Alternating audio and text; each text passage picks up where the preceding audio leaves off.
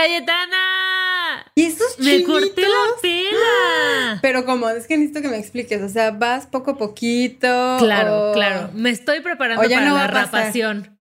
Yo no pero- te quiero presionar, amiga, aquí no hay presión, ¿no?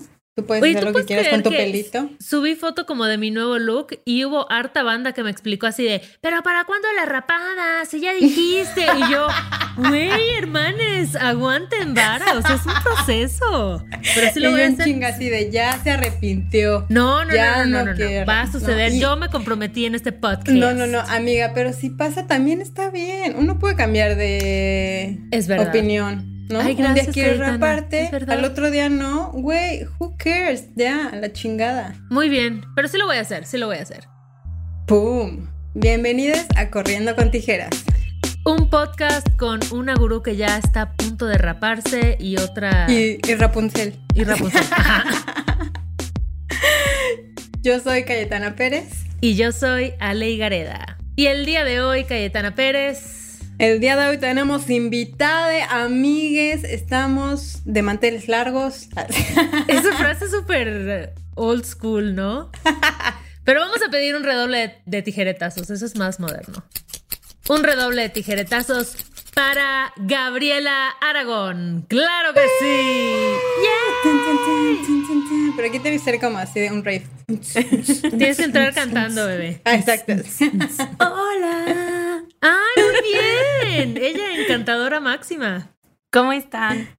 Muy bien, ¿tú qué tal? Pues yo muy bien, la verdad es que estoy súper feliz de haber recibido esta invitación y de poder platicar con ustedes el día de hoy. Oye, Gabriela, aquí tenemos una política de autopresentación. Nos gusta que la gente que viene a este podcast nos cuente quién es, qué hace y cualquier curiosidad que quieras compartir con nuestra audiencia. Pues la verdad yo soy Gabriela Aragón Zamorano, soy una futura fisioterapeuta, es- estudio fisioterapia. eh, Me porque me dio la crisis de los 30, ¿no? Ah, sí, hay, mi hay crisis algo de de los eso. Been there, 30 fue- sister, justo así de, ah, quiero ser fisioterapeuta, ¿no? Entonces no me compré una moto ni un Corvette porque pues no tenía dinero, ¿no? Pues entonces ya. No te rapaste. Exacto, No te mudaste de país. Ah. exactamente. Entonces fue, voy a cambiar de giro. Y la verdad eso pues surgió a raíz de pues conocer a todas las morras, sobre todo, ¿no?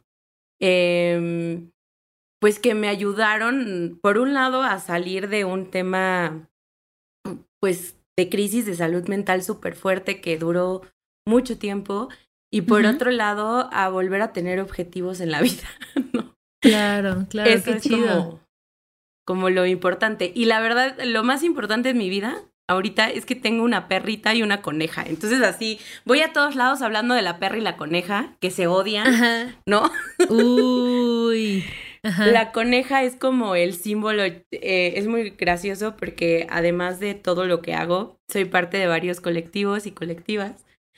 Em, el primer colectivo del que soy parte es de Sin Colectivo, que es justo una, em, una organización plural de personas este, con discapacidad psicosocial o a favor de la discapacidad psicosocial, locura, etcétera, ¿no? Entonces somos Ujú. antiespecistas y bueno, tenemos todos los antis, ¿no?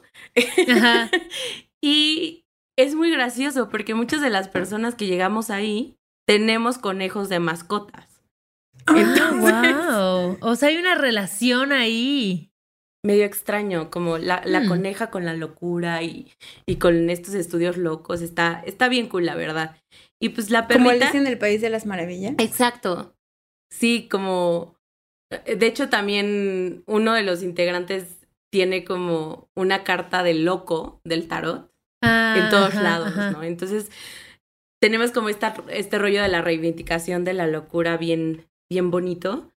Y pues la perrita acaba de llegar y está loca, ¿no? Y muerde a la coneja.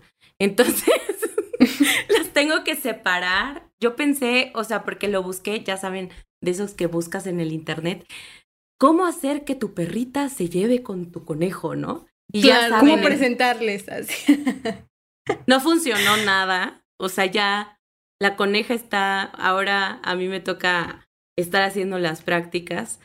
Y la coneja está conmigo las, en la semana y pues la perra con mi pareja en la semana, ¿no? Porque, porque pues no, ¿no? O sea, la, la coneja se puso mal, le dio una crisis emocional porque le agarraron su territorio. Yo dije, es que los, los animales sí se aparecen a sus dueños, ¿no? Me encanta la telenovela. un reflejo. Sí, de los animalitos. Es que ellos también tienen sus vivencias, amigas, tienen sus problemas, sus desencuentros, sus tristezas. Sus cambios de emoción. Sí, ya hasta sale esto en la tele, ¿no? De la ansiedad de separación que nuestros animalitos tendrán ahora que regresemos a la normalidad. Sí, sí. sí. No. Ah, tú no vamos a animalito. O sea. Oye, Gabriela, pues fíjate que tú llegas a este podcast muy bien recomendada por Mainé Cortés, que ya nos acompañó en un episodio. Y justo para tratar un tema que, digo, en Corriendo con Tijeras nos encanta hablar sobre salud mental y nos encantaría platicar contigo sobre todo el tema de la neurodivergencia. ¿Sabes? Como empezando desde lo más básico, que quizás para gente que nos está escuchando y no tiene idea de qué significa la palabra que les acabo de decir, ¿Qué es la neurodivergencia? Pues bueno, la neurodivergencia, de hecho, también ahí vamos a tener como, empiezan los problemas, ¿no? Ok, ok, muy bien, sácalo, sácalo. Aquí todos los trapitos al sol, porque la neurodivergencia sí viene de, de específicamente la comunidad autista, ¿no? Entonces, de pronto, cuando la comunidad autista acuña este concepto, pues muchas otras personas, pues dijimos, ah, pues esto sí está bueno, ¿no? De aquí soy, de aquí vamos. Esta discusión, la verdad, está ahorita un poquito en Estados Unidos entre gente con TDAH y gente dentro del espectro, ¿no? Entonces, como que que dicen, ay, no, pues sí, que no, que, que sí es el término correcto para una o para el otro, y pues de pronto la gente se enoja mucho. Pero desde mi experiencia aquí en México, creo que somos muchísimo más amor y paz, siento, ¿no? Y, y permitimos dentro de, de los estudios de la locura o de la discapacidad psicosocial, utilizar todos estos términos intercambiables, ¿no? Y la verdad, según nos convenga un poco, a nivel de activismo y de representación.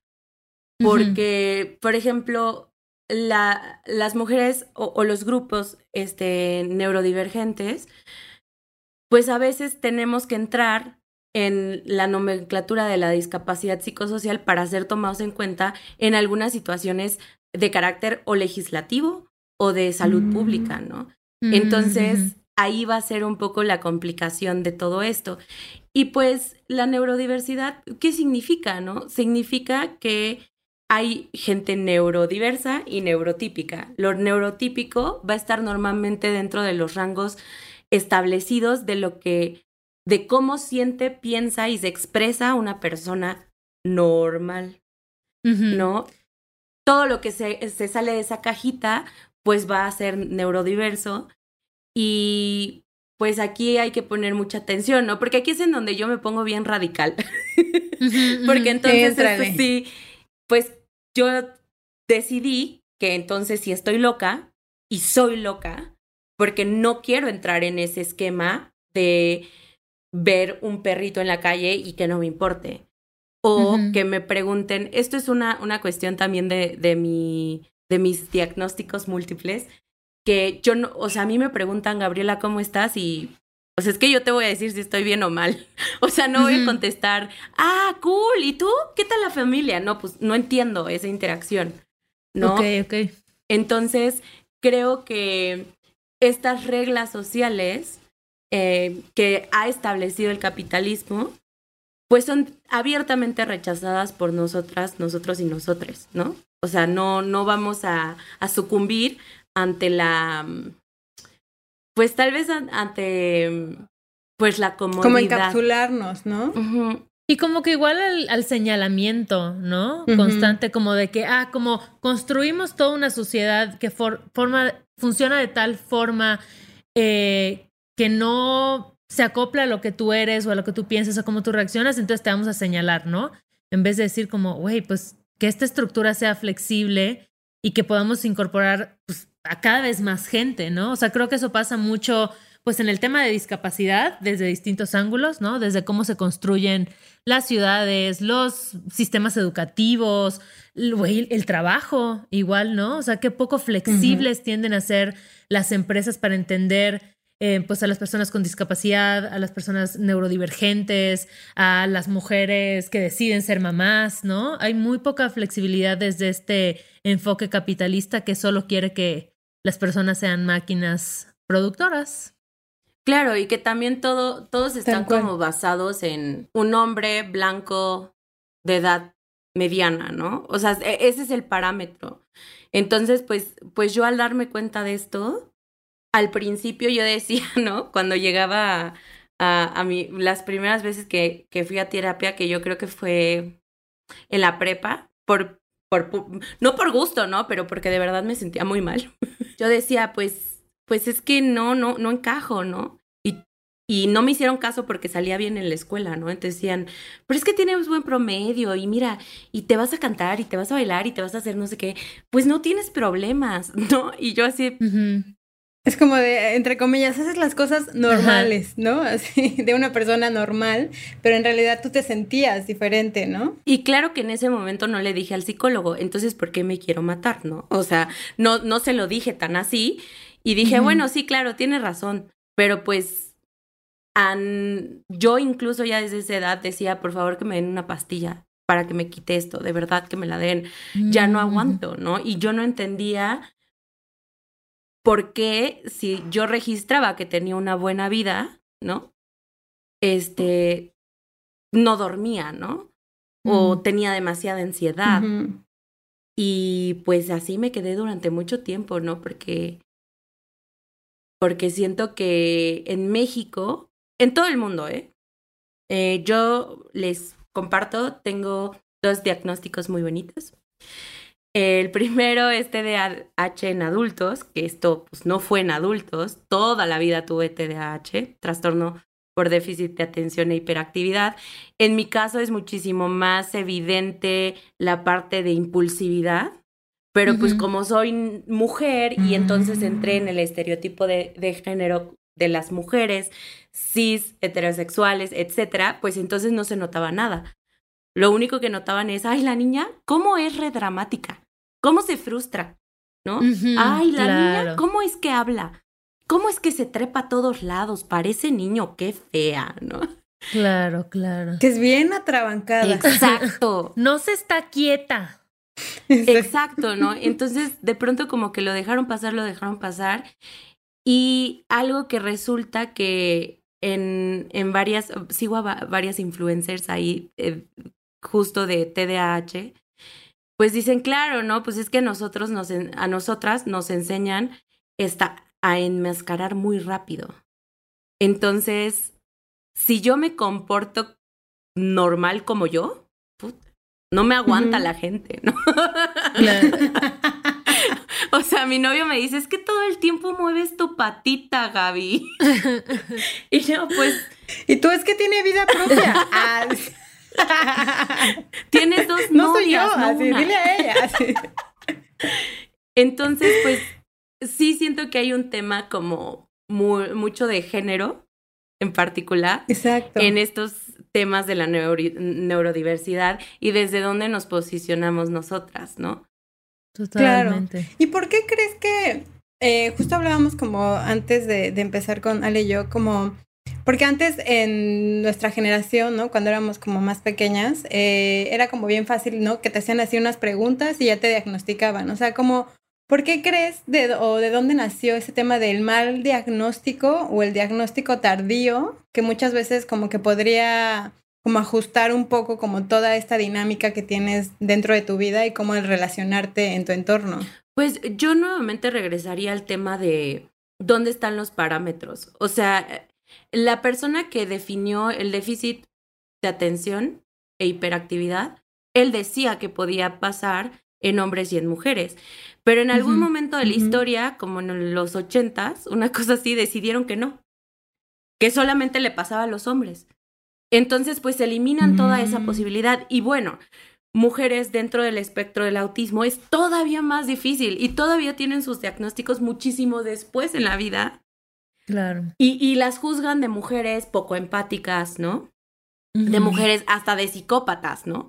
O sea, simplemente porque son directas y, y normal, ¿no? O sea, pues ya te dicen las cosas como son o no entienden y te preguntan, este, pues todas estas cuestiones que están muy arraigadas en, las sociedades, pero en México es bien difícil, o sea, los mexicanos mentimos prácticamente, o sea, cuando hablamos decimos de tres mentiras a seis mentiras por minuto, ¿no? Creo que ya subió incluso oh el, ah, no. Este, sí, o sea, mentimos muchísimo. O sea, esta cosa de mentir por convivir y de Claro, claro. Y de los dobles discursos está súper arraigado. Entonces, imagínense para las chavas o por ejemplo, para mí que yo no entiendo cuando me dicen ¿cómo estás? y realmente no me quieren escuchar, ¿no?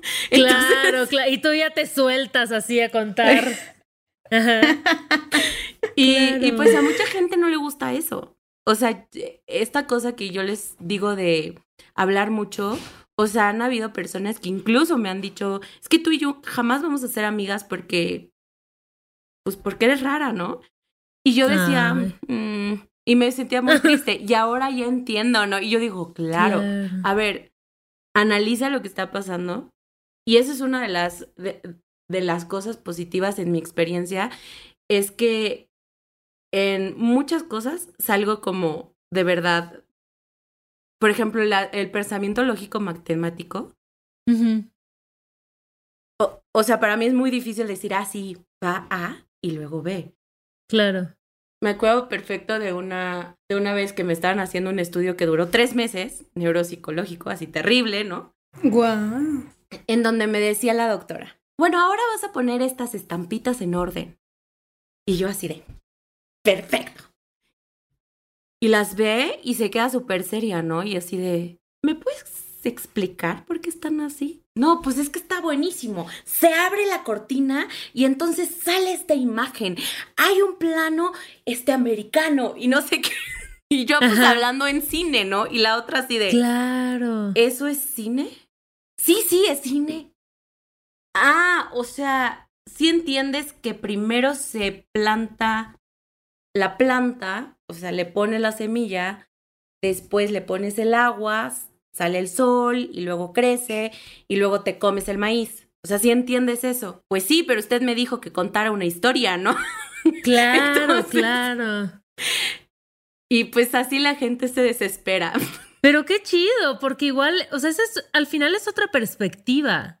¿Sabes? O sea, es otra forma de ver, de interpretar la realidad y que también tiene cosas chidas. O sea, también creo que hay muchísimo valor en eso, ¿no? En, eh, a mí siempre me ha costado mucho esta idea de que de que queremos meternos siempre a todas, a todos y a todas en un cajoncito, ¿no? O sea, todos tenemos que pensar igual, tenemos que resolver igual. Y regreso un poquito al tema de la escuela, porque creo que ahí es muy claro eh, cómo los sistemas educativos realmente no ponen el énfasis en las aptitudes que tiene cada persona, ¿no?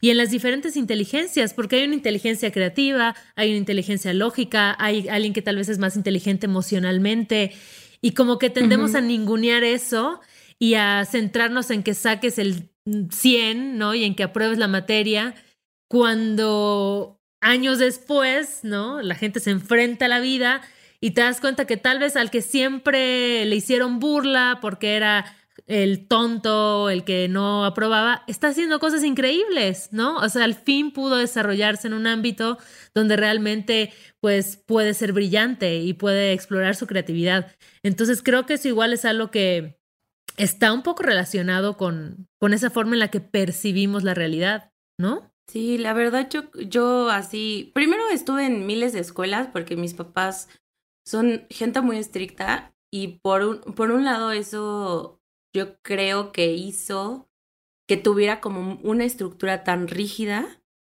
que entonces no, o sea, no se nos permitía el fracaso, ¿no? Mm, entonces era como, pues es que si yo sacaba seis en el examen de vocabulario, pues ahí tienes a la señora madre sentada, ¿no? Y repite, y hazlo, y no sé qué, y no te muevas. Entonces yo creo que parte como de mi éxito académico fueron esos hábitos que se me formaron y pues también el terror que le tenía a mi mamá, la neta, ¿no? a la chancla. Sí, a la chancla, ¿no? O sea, digo, no necesariamente porque... Así de entraba porque entraba huevo el conocimiento.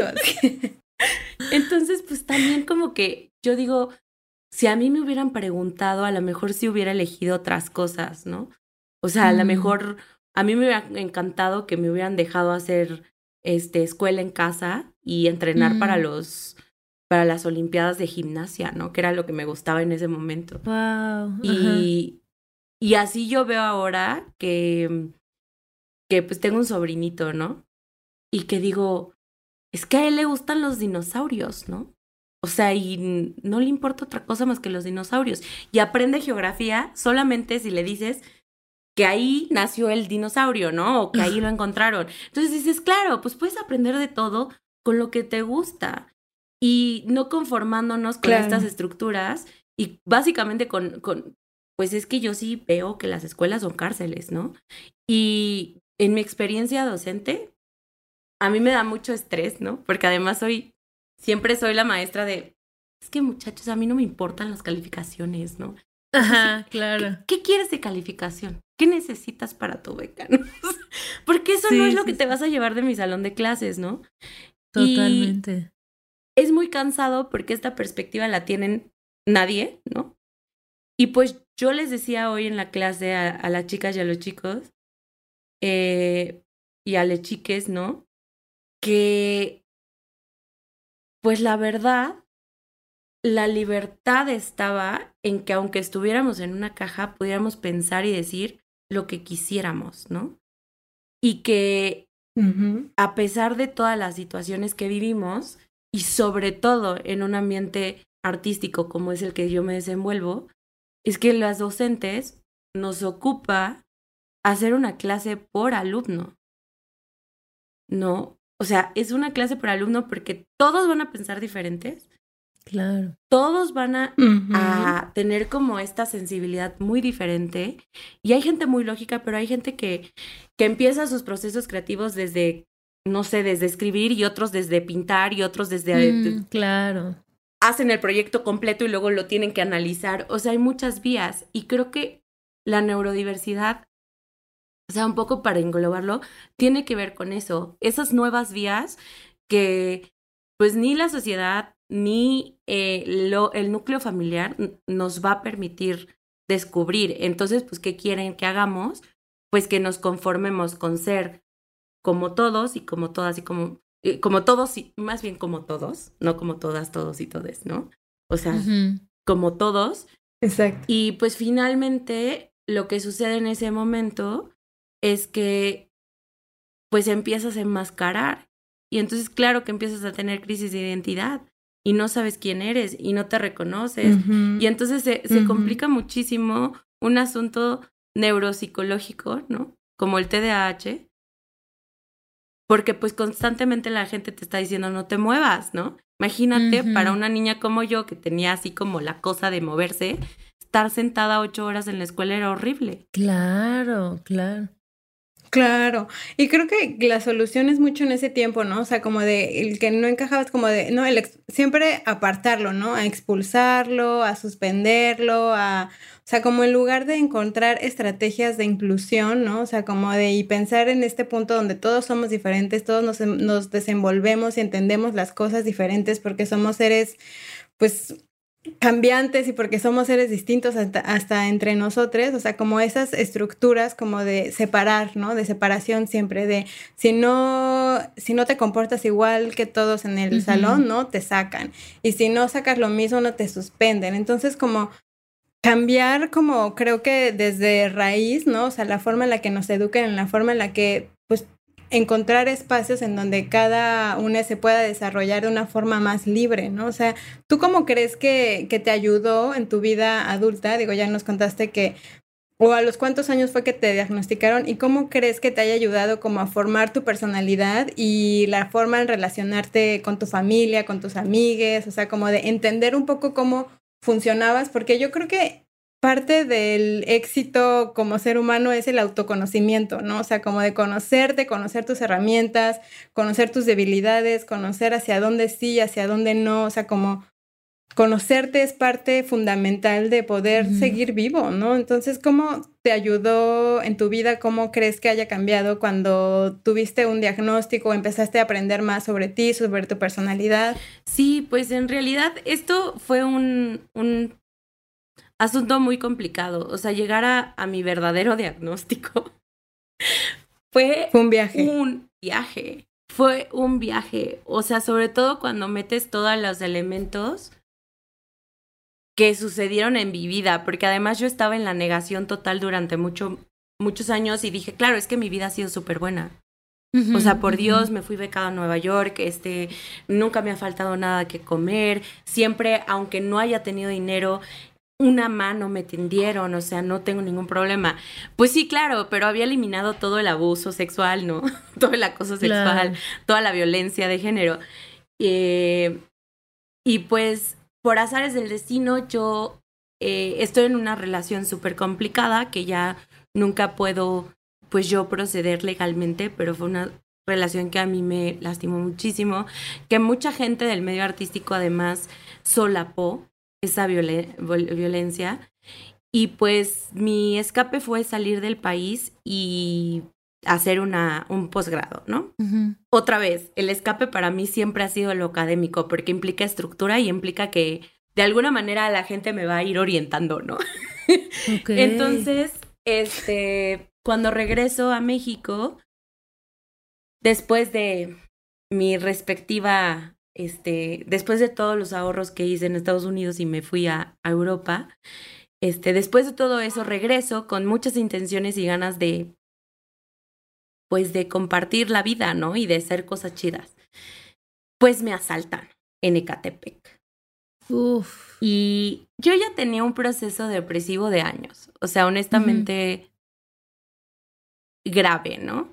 O sea, incluso de, de cutting, de problemas alimenticios, así todo lo que ustedes así como lo que estaba en ese entonces como de auge y que yo veía que era como una manera de des, pues sí, desde desestresarse, pues yo fui y lo hice, ¿no? Y, probaba esos límites, siempre tratando de, de, llegar justo al así del precipicio, ¿no? Como la peli. Mm. Pero entonces... Viviendo al límite. Sí, viviendo completamente al límite. A mil por hora, como diría Linda. Exacto. La patrona, santa patrona de este podcast. Exactamente, ¿no? Y entonces finalmente, después de ese asalto, entro en un proceso de angustia, en un trastorno em, de estrés postraumático donde dejo de dormir, eh, se complica todo, todo de verdad, dejo de comer, dejo de pensar. Lo único que comía eran papas, este, fritas, con sal, eh, muy saladas y katsup. Era lo que comía. Entonces me paso hace un rato hasta que mi familia dice intervención, hay que llevar a Gabriela al hospital o algo, porque ¿qué pretende, no? Ya lleva ahí como un rato. Entonces hacen una junta familiar y deciden llevarme con un doctor. Eh, estoy con este doctor durante un tiempo. Este doctor me diagnostica pues el trastorno de, de estrés postraumático, después fue depresión crónica, después fue trastorno límite de la personalidad, después fue trastorno bipolar, así, todos los diagnósticos que quieran y todos los medicamentos que quieran. Al punto que llegué a tomar litio, que se usa para el trastorno bipolar, pero el litio ya ni se usa. Pues, o sea, ya no es un medicamento psiquiátrico que sea como relevante para el tratamiento en general de trastorno bipolar, ¿no? Después de eso, inicio mi carrera con mi carrera, mi, mi, el colectivo. Y tú, así de, entré a los escenarios, así. Y en Sin Colectivo me dicen, creo que necesitas un nuevo doctor o doctora. Exacto. Es que qué cabrón. o sea, como confiamos tanto, ¿no? O sea, como en los doctores, en los médicos, porque al final son los que estudian una carrera, los que se preparan, los que tienen las herramientas, ¿no? Para un diagnóstico, para encaminarte, pero hay tan mala información y tanta gente como no poco preparada, digo, hay algunos, ¿no? O sea, no quiero generalizar, pero qué importante siempre como no una segunda opinión, un si no te sientes cómodo seguir buscando, ¿no? Exacto. No, y, y justo ahí, aquí es en donde entra muchísimo a colación Mainé. Porque Mainé fue una de esas personas que me dijo, oye amiga, es que si tú no tienes que tener hijos, o sea, si tú no quieres tener hijos, hijas, hijes, pues la onda es que si tú quieres tomarte la pastilla del día siguiente, pues puedes hacerlo y tu servidor médico, ¿no? O sea, tu, tu médico tendrá que decirte qué hacer y controlar tu crisis, ¿no? Y yo así de, ¿de veras? ¿Eso lo, cómo? Pero si él me dice qué hacer, ¿no? Claro, claro. De eso voy. Y entonces ella así de, ay amiga, ¿no? Y entonces así como poco a poco, porque somos un grupo de amigas, ¿no? Yo soy la más grande y la más mensa, la verdad, ¿no? Porque soy bien manipulable, ¿no? Y todas, no, no, creo que no, no, amiga, tú pagas, ¿no? Y yo así de, sí. Y entonces ellas fueron como, pues claro, eh, nos conocimos en el Parlamento de Mujeres, pues sí fueron esa red de apoyo que me dieron muchísimo el valor de cambiar de, de psiquiatra. Además hice casting de psiquiatras, ¿eh? O sea, ahí está, ya llegamos a los escenarios. Necesarios, totalmente, exacto. Este, y fui con la psiquiatra joven, ¿no? La psiquiatra súper joven, feminista, súper pro. No me quedé con ella, ¿no? Este, pero era una chava bien, bien chida, ¿no? Fui con otra psiquiatra que no le cayó bien a mi pareja, porque además yo estaba destrozada, ¿no? Entonces le, le, dije a mi pareja, yo, yo necesito que me acompañes, porque esto no va a funcionar, ¿no? y llegué con mi actual doctora, que además es una doctora muy chistosa. No sé si le voy a pasar este podcast, porque luego me... Pero una doctora extraordinaria que lo primero que hizo fue decirme, te vamos a hacer todos los estudios. Y todavía la fecha se ríe y nos reímos las dos porque cuando me dijo, es que tú no tienes trastorno bipolar ni nada, ¿no? Dice que me enojé. Sí, es como viví, ¿no? Tanto tiempo con esta etiqueta y ahora no es mía. Claro, exacto. Ya no puedo justificar la mitad de las cosas que hacía con eso. Exacto, ¿no? Y entonces ahora a mí me da mucha risa porque sí, ¿no? Este, pues hay muchos rasgos del déficit de atención en las mujeres que se confunden muchísimo con, con el trastorno límite de la personalidad por esta cosa de probar los límites y esta cosa de la frustración y la relación interpersonal, ¿no? Y pues también si le suman que pues de por sí soy bastante histriónica y mi primera licenciatura es en actuación, pues imagínense, Claro. ¿No? O sea, Te hiciste de tus herramientas, Gaby. Tú dijiste, me voy a poner las etiquetas, me voy a preparar. Exacto. E-, ella en personaje. Yo, yo en personaje en la vida todo el tiempo, ¿no? Y cuando por fin me dice, a ver, vamos a ir poco a poco. Y la verdad ha sido súper complicado. Ya van dos años, casi tres, yo creo, ¿sí? Y he trabajado muchísimo, muchísimo. O sea, la deconstrucción desde el feminismo sí requiere acompañamiento de una persona de confianza ética. Eh, pues yo creo que mi, mi, mi, psiquiatra no necesariamente tiene perspectiva de género y por supuesto que no es feminista, ¿no? O sea, es de la vieja escuela totalmente, pero sí tiene sí tiene la experiencia del mundo, ¿no? Eh, y además es especialista en adolescentes. Entonces justo ahí es en donde yo me quedé. Me quedé completamente en la adolescencia. Entonces, pues sí, ahora cuando ya salí de e, el, diagnóstico que en el que se enfocó primero ella fue en que yo superara la depresión. Entonces ahora puedo decir que pues de pronto sí estoy triste y así, pero ya no digo, ah, no. ya no me voy a... Estas emociones desbordadas. Exacto, ¿no? Y en enero más o menos empezamos con el tratamiento para el déficit de atención y justo le dije a ella, o sea, jamás me había sentido tan bien, ¿no? Wow. Yo no creo que los medicamentos sean para todes, honestamente. Yo creo que a mí me sobremedicaron de maneras muy absurdas porque no daban pie con bola. Y también hay que recordar que la psiquiatría es una ciencia también como súper joven y si es prueba y error. O sea, así son los medicamentos psiquiátricos. Y quien diga lo contrario, la verdad es que está mintiendo, ¿no? o sea, y, y, es que a las farmacéuticas ya un chorro de gente no les conviene que, que se sepa eso, Totalmente. Entonces, yo la verdad es que sí me empoderé muchísimo. Sí dije, ah, esto es una habilidad ejecutiva. Ah, o sea que el hecho de que yo coma lo mismo y cocine lo mismo no es una cosa obsesiva, compulsiva, extraña, no, o sea, es porque me cuesta mucho trabajo pensar en una receta. Entonces, cosas tan simples como llegar temprano, como hacer de comer, como ordenar la casa, para mí son tareas que, que son complicadas porque, a ver, si yo de pronto dejé los, los platos sucios y me dice, no sé, le digo a mi novio así de, oye, ya vamos a comer, voy a hacer de comer. Pues que no puedo hacer de comer si están los platos. Pero es que no puedo lavar los platos porque están los platos en el escurridor. Entonces tengo que quitar los platos del escurridor y entonces no puedo enfocarme en una acción concreta. Pues que ya los pones en una tarja o los mueves y ya. No, o sea, para mí es imposible. Claro. Entonces ahí ya me eché media hora de frustración de que no sé qué hacer y pues sí creo que vivir con una persona con déficit de atención no ha de ser nada fácil. La red social para nosotros es el TikTok. Es maravilloso. hay un buen de representación justo como de las neurodivergencias, ¿no? En TikTok. Y lo noté justo, yo la verdad era como escéptica de esta red social porque yo era hater bueno, soy hater de las redes sociales, pero Ale me abrió al mundo del TikTok. ¿Se te avisó? Sembró una semilla, me dijo así de pruébalo y un día dije, bueno, lo voy a bajar.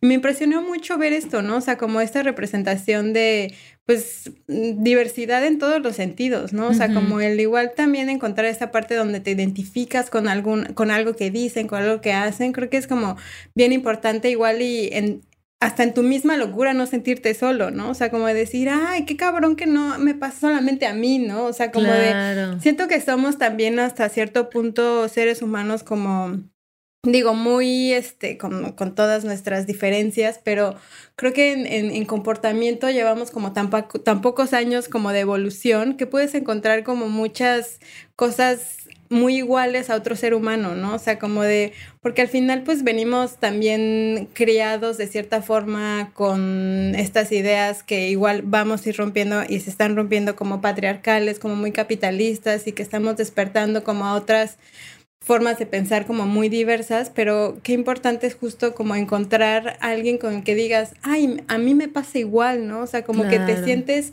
como un poco más ligero en, hasta en sentirte tu propio ser, ¿no?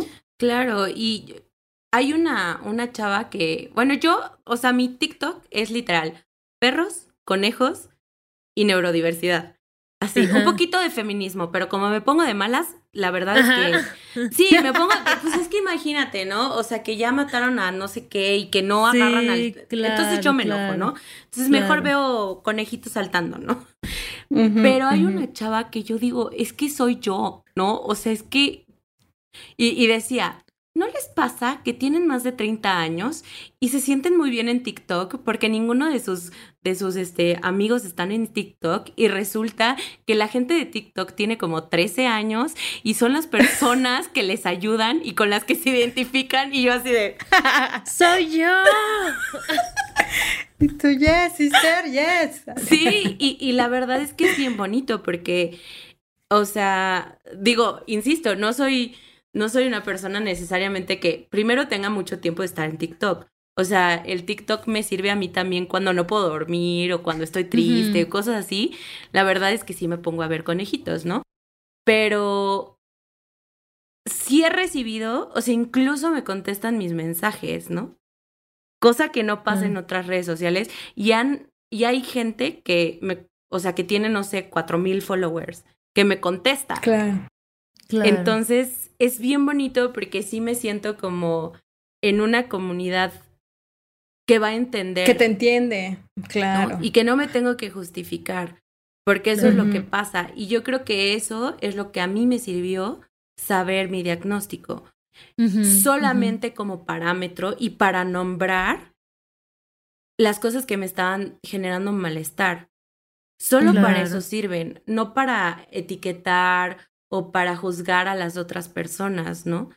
Incluso, eh, no sé si la conozcan, pero es, es una, una amiga que se llama Corina, que es estando pera.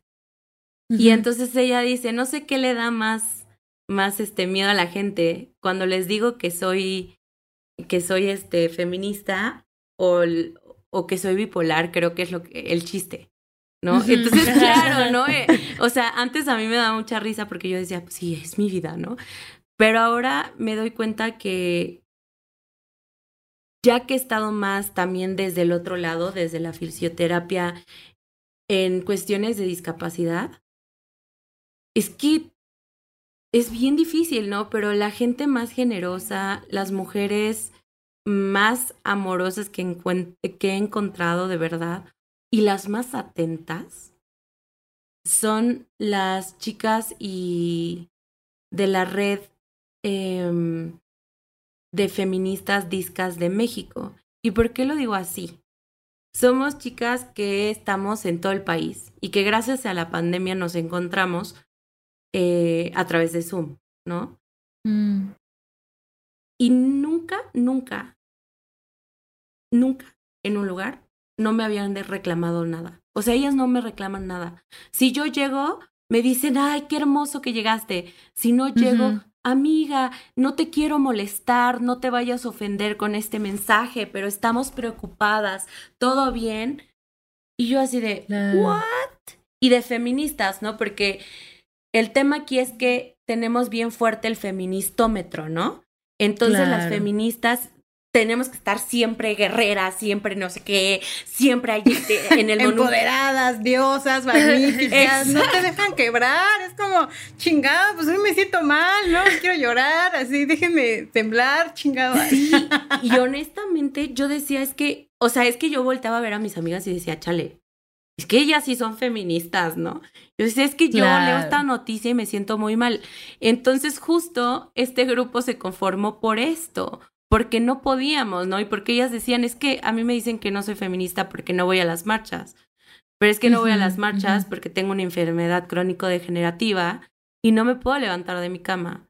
Claro, ¿no? Claro. O, o por ejemplo, eh, ella, que ahorita este, ha estado un poquito lejana, justo porque está en tratamiento, también nos decía, es que, a ver, están diciendo que el ciberactivismo también es activismo, pero no mamen, yo llevo años haciendo ciberactivismo y todo el mundo me decía que mi activismo no, no, nada, ¿no?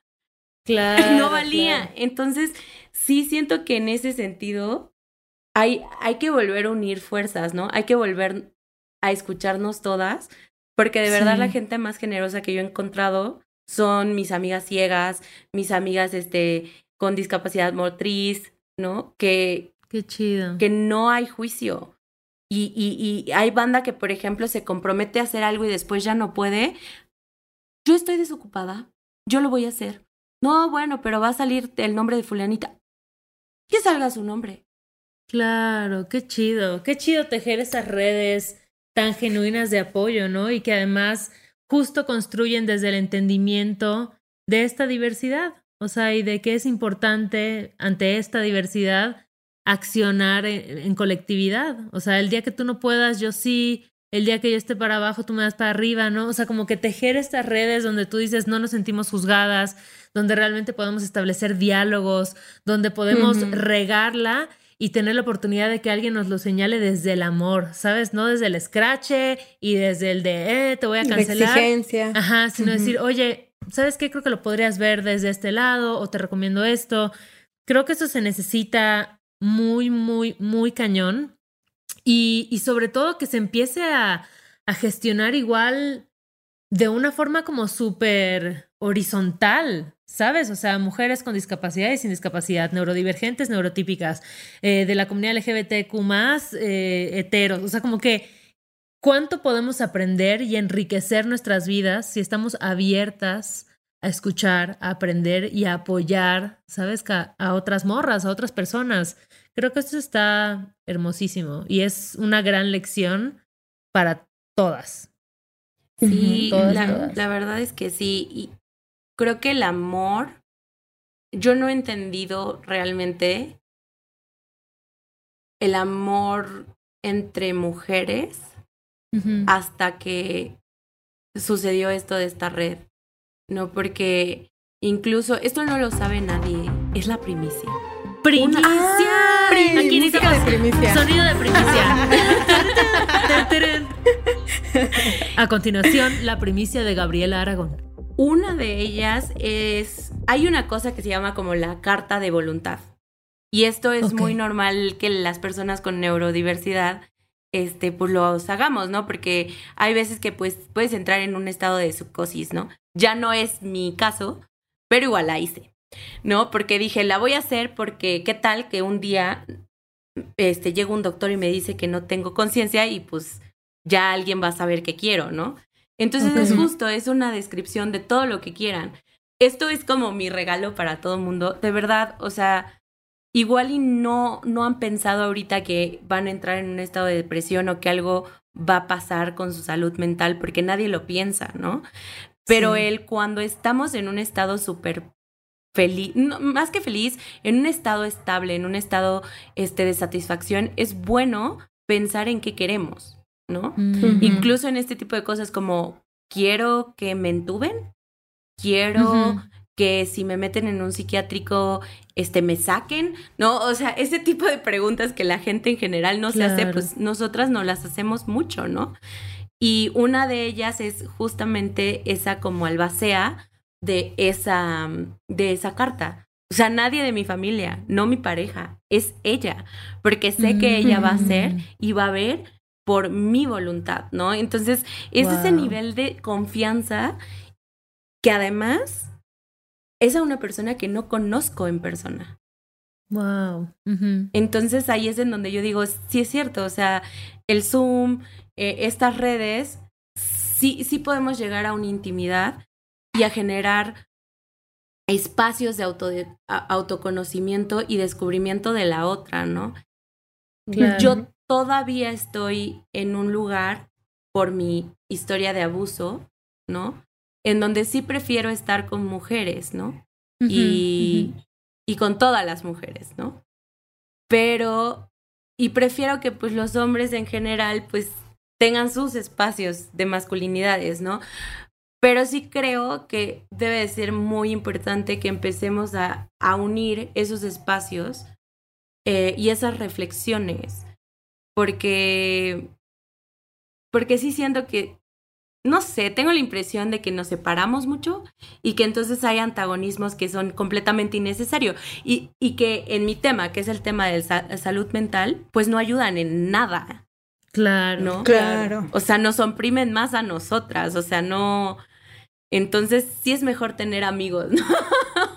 Sí, no, totalmente, totalmente. Oye, Gaby, y si en alguno de estos aspectos, no sé, te identificas, ¿no? O sea, y quieres acudir a, a, un médico, ¿no? O sea, como de que ya hablamos como de probar, de sentirte cómoda, de segundas opiniones.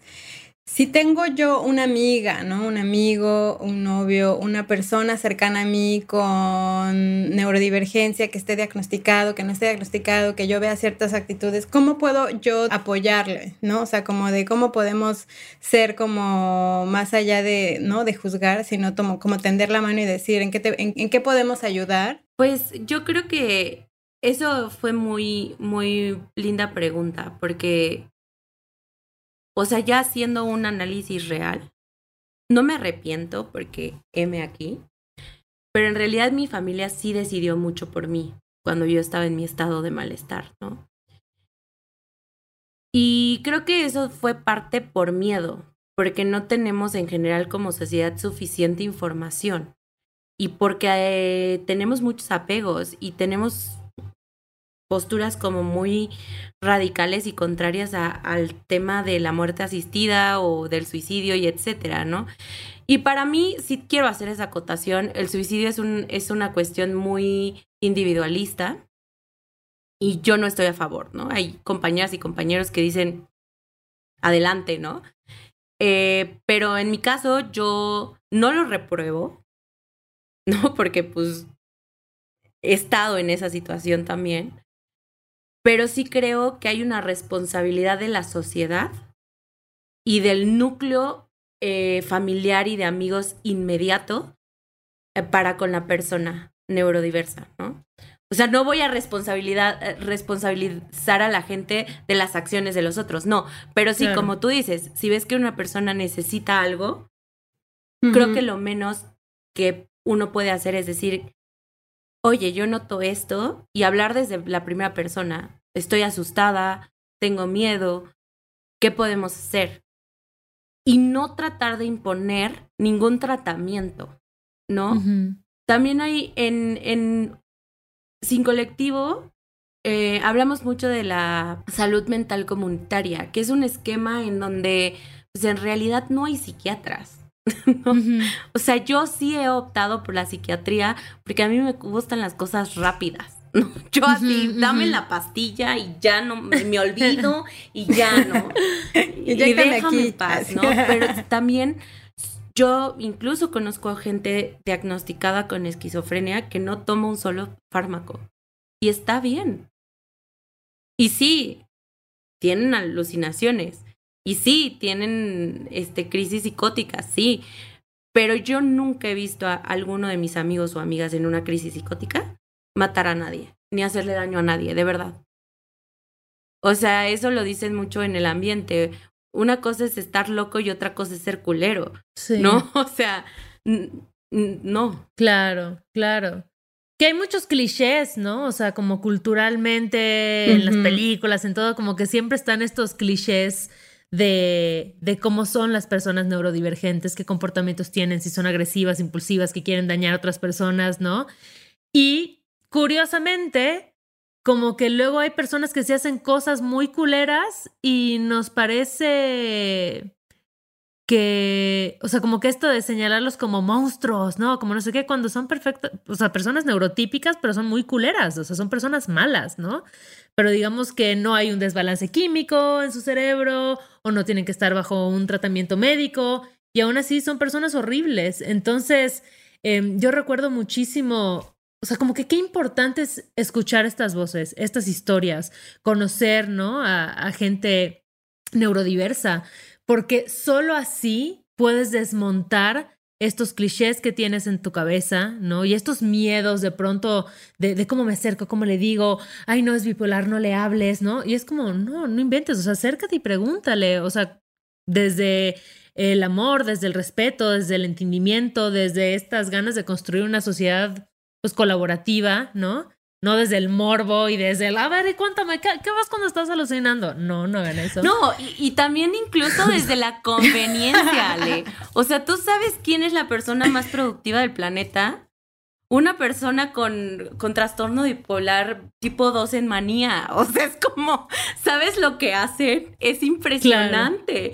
Y bueno, sí, no hay que romantizar eh, estos, estadios, estos estados, ¿no? Porque también son dolorosos. Claro, pero claro. Me acuerdo de, de un amigo que decía, mira, es que yo tengo trastorno bipolar. Y la neta, es que yo ya sé cómo es. Y yo lo que hago ya, ya sé que me voy a poner mal, ya sé que estoy en, en un estado de manía, pero voy y me rompo la madre. Y ya después, normal. Y yo así, ¿no? En esos entonces yo, yo así como con el miedo de... ¿A qué se refiere con me rompo la madre? Claro, claro. ¿Puedes detallar? Ser un poco más. Además es una persona guapa, o sea, es un, es un chavo guapísimo, súper inteligente, este, súper, o sea, tú lo ves pasar en la calle y dices, ay, sí, por favor, te doy mi teléfono, no me lo pidas, ¿no? O sea, súper amoroso. Y pues sí, o sea, es difícil cuando estamos en esos lugares y sí toca, ¿no? O sea, toca, pues, extrañar a la gente cuando elige estar en un hospital psiquiátrico, ¿no? Claro. Eh, porque así también, así como tengo amigos y amigas bien radicales que dicen, no, basta, este, yo sin medicamento, tengo amigos que dicen, me voy a internar porque estoy en crisis. Ay, ay, luego vengo. Claro. Y, eso igual, entender, ¿no? Que hay diferentes formas de vivirlo, de transitarlo. Todas son válidas. Es lo que te funcione.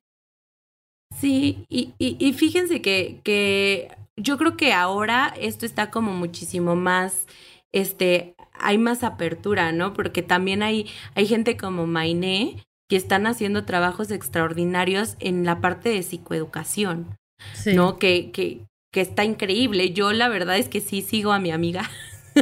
y además cada vez que alguien me dicen, oye Gaby, me siento mal. Mira, te paso este Instagram. Claro, claro, claro. Sí, porque, o sea, imagínate, vienen deprimidas con la depresiva, no manches, no es así como... Nos vamos a ir a hundir las sí, dos.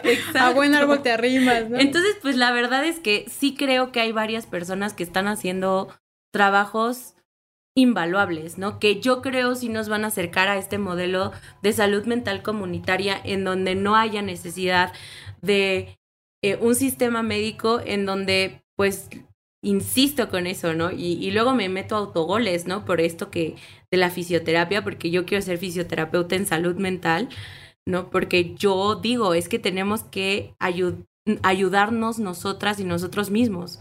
¿no? Desde la experiencia. O sea, yo la verdad es que cuando entro en un estado de, de, ansiedad, tengo estrategias muy concretas que ahora me entero haciendo la investigación en fisioterapia que tiene una razón de ser y que si una persona... Claro, la conexión mente-cuerpo. Ajá, y que si una persona tiene un estado de malestar y le pones en el pecho una compresa caliente, claro, si no tiene nada de cuestiones cardíacas, hipertensión, un, chorro de cosas, ¿no? Que hay que descartar, sí va a ayudar a que se sienta mejor.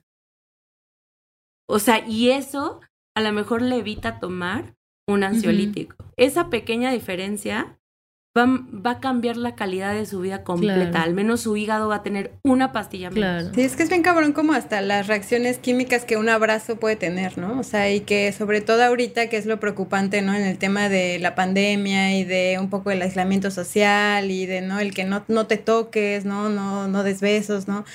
Y pues todas las reacciones que, químicas que nuestro cerebro también puede generar, ¿no? A través de estos contactos, de estos abrazos. Entonces, pues esperemos que, digo, esta conversación nos queda ya este, corta. Digo, creo que hay muchos temas que nos faltaron como por, por tocar y que seguramente te tendremos de regreso, pero te quiero agradecer, Gaby, por venirnos a contar tu, tu experiencia, que creo que es como siempre Ale y yo decimos, ¿no? O sea, como todas las experiencias son, son válidas, ¿no? Y valoramos mucho la gente que se da el tiempo, que, que acepta la, la invitación y que se da el tiempo de compartir un poco desde dónde viven ciertos aspectos de la vida y pues mm, te agradezco mucho que, hayas venido y pues al final creo que de, esto me llevo como justo, ¿no? O sea, como ser, ser más empáticos, ¿no? O sea, como de dejar de, de juzgar y de etiquetar y de poner a las, a las personas en caja y de cómo deben de ser y cómo deben de actuar, sino respetar, ¿no? Respetar y sobre todo de una mirada de, mucho más amorosa, ¿no? O sea, como dejar de exigir cómo se deben de comportar la gente, cómo qué es lo que deben de hacer y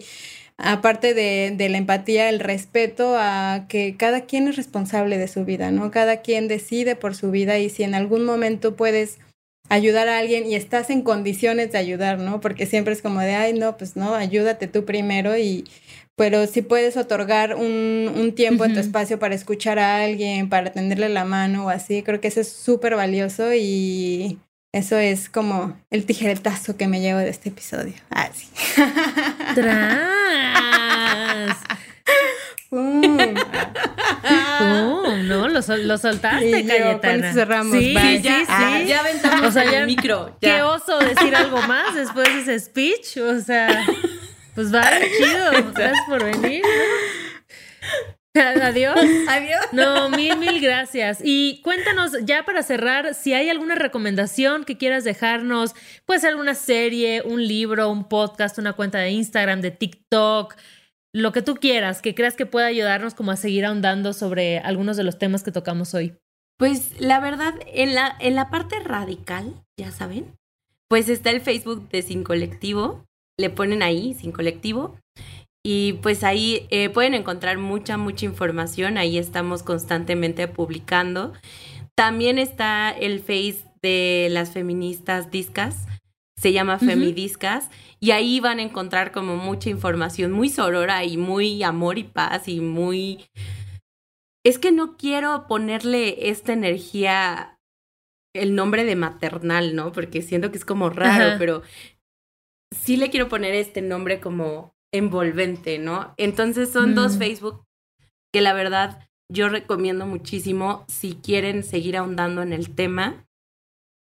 Y pues que vean, es que hay muchas películas muy buenas, ¿no? Pero luego hay otras que dice uno, ay no, esa es la representación más fea de todo, ¿no? Pero también, y programas de televisión, ¿no? Pero también me gustaría volver a recomendar, ya sé que ya la conocen, pero volver a recomendar el Facebook de Laboratorio Afectivo porque es la onda. Uf, o sea, de verdad. Sí, súper sí. De verdad eso, porque además tiene como toda la deconstrucción desde todos los lados, ¿no? Entonces, sí. la verdad, Mining se saca un 10 siempre con este tipo de cosas y y, y, pues creo que es uno de los Instagrams que, que más sigo, ¿no? Porque casi no estoy en Instagram, entonces imagínense. Ya, ya, que acaba de sacar el TikTok este laboratorio afectivo, entonces ahora sí ya estoy más feliz, ¿no? O sea, ya. Ya vamos a armar el club de fans de laboratorio afectivo. Exacto. Sí, sí, sí, definitivamente. Súper, pues muchísimas, muchísimas gracias, Gabriela. Y seguiremos en contacto y conociendo y aprendiendo más y sobre todo, pues eso, construyendo desde, desde el amor y desde la colectividad. Muchas, muchas gracias por la invitación. Ay, que pongan un sonido como de arcoíris así, que se cierra. Eso como, ajá, exacto, sí. como con brillitos. Sí, chingos de brillitos. Es más, que haya como tres dosis de brillitos, ¿sabes? Como ya que terminan de sonar, vuelven a empezar. Más brillo. Más, brillo. Más, brillo. Más brillo, güey. Este episodio fue producido por Paola Estrada Castellán, Esteban Hernández Tamés.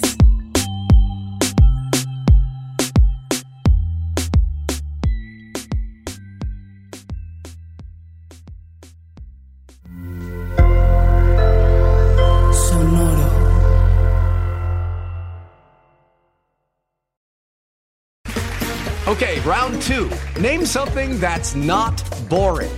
A laundry? Ooh, a book club. Computer solitaire, huh? Ah, oh, sorry, we were looking for Chumba Casino. That's right. ChumbaCasino.com has over 100 casino style games. Join today and play for free for your chance to redeem some serious prizes. ChumbaCasino.com. No purchase necessary. Full prohibited by law. 18 plus terms and conditions apply. See website for details.